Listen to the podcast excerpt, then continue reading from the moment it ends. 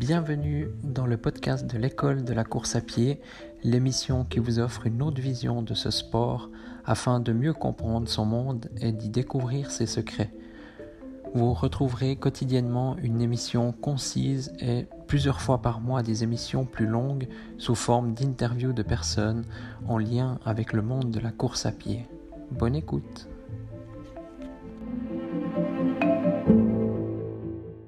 Bonjour à tous. Aujourd'hui, il fait 3 degrés. Je suis parti courir euh, car il y avait un beau soleil en short avec un t-shirt et un coupe-vent. Donc autant dire que j'étais pas assez habillé. On va dire que c'est l'erreur que j'ai fait aujourd'hui. J'ai eu froid durant euh, tout l'entraînement. Euh, avec ça, bah, j'ai couru beaucoup plus vite que prévu et, hum, pour, pour me réchauffer. Et quand je me suis retrouvé, donc je suis parti dos, le vent dans le dos, donc j'ai même pas remarqué qu'il y avait pas mal de vent. Et quand je me retrouvais à la fin, là, quand je me suis retrouvé face au vent, j'ai vraiment eu froid et je suis arrivé à la maison frigorifié. Donc voilà, même après euh, des années et des années de course à pied, euh, on se fait avoir parce que là je suis parti, il était environ 16 heures, donc le soleil commence à se coucher, c'est légèrement couvert.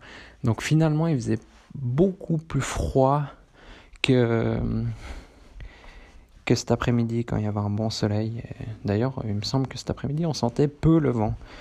Donc voilà, aujourd'hui, je pense la leçon du jour pour vous et pour moi, je pense c'est de toujours. Euh, des fois, je dis mieux vaut être un peu plus habillé que pas assez, mais surtout, euh, voilà, ne pas hésiter si tout d'un coup à, revenir en arrière, rentrer, puis euh, s'habiller un peu plus ou. Voilà, au moins, là, je pense que le short, mettre un short quand il fait en dessous de, de 5 degrés, qui puisait encore avec du, vent. Je pense c'est une très très mauvaise idée. Donc, euh, donc voilà, je pense que j'ai retenu la leçon pour la prochaine fois. D'ailleurs, en parlant de ça, il y a la, la loi de l'Hormèse.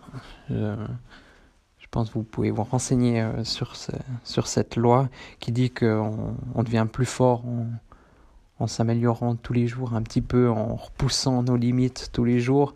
Par exemple, du froid, ben voilà, euh, au lieu de, de, mettre des gants aujourd'hui, bon aujourd'hui j'avais pas de gants, mais disons, voilà, euh, peut-être il y, a, y a quelques années j'aurais mis des gants quand il faisait 3-4 euh, degrés. Ben là aujourd'hui j'en mets pas, puis, et puis voilà, ça, petit à petit le corps il s'habitue.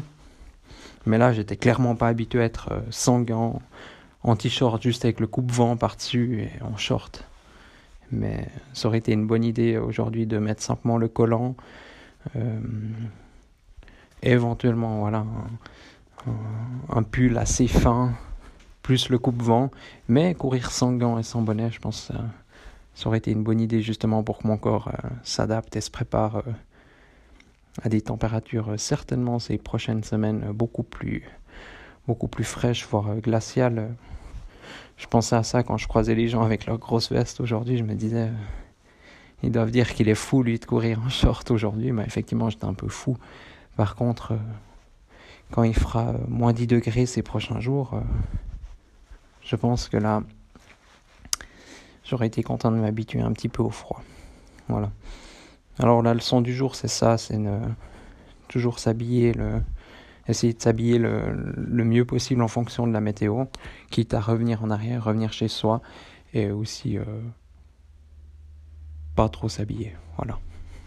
Merci.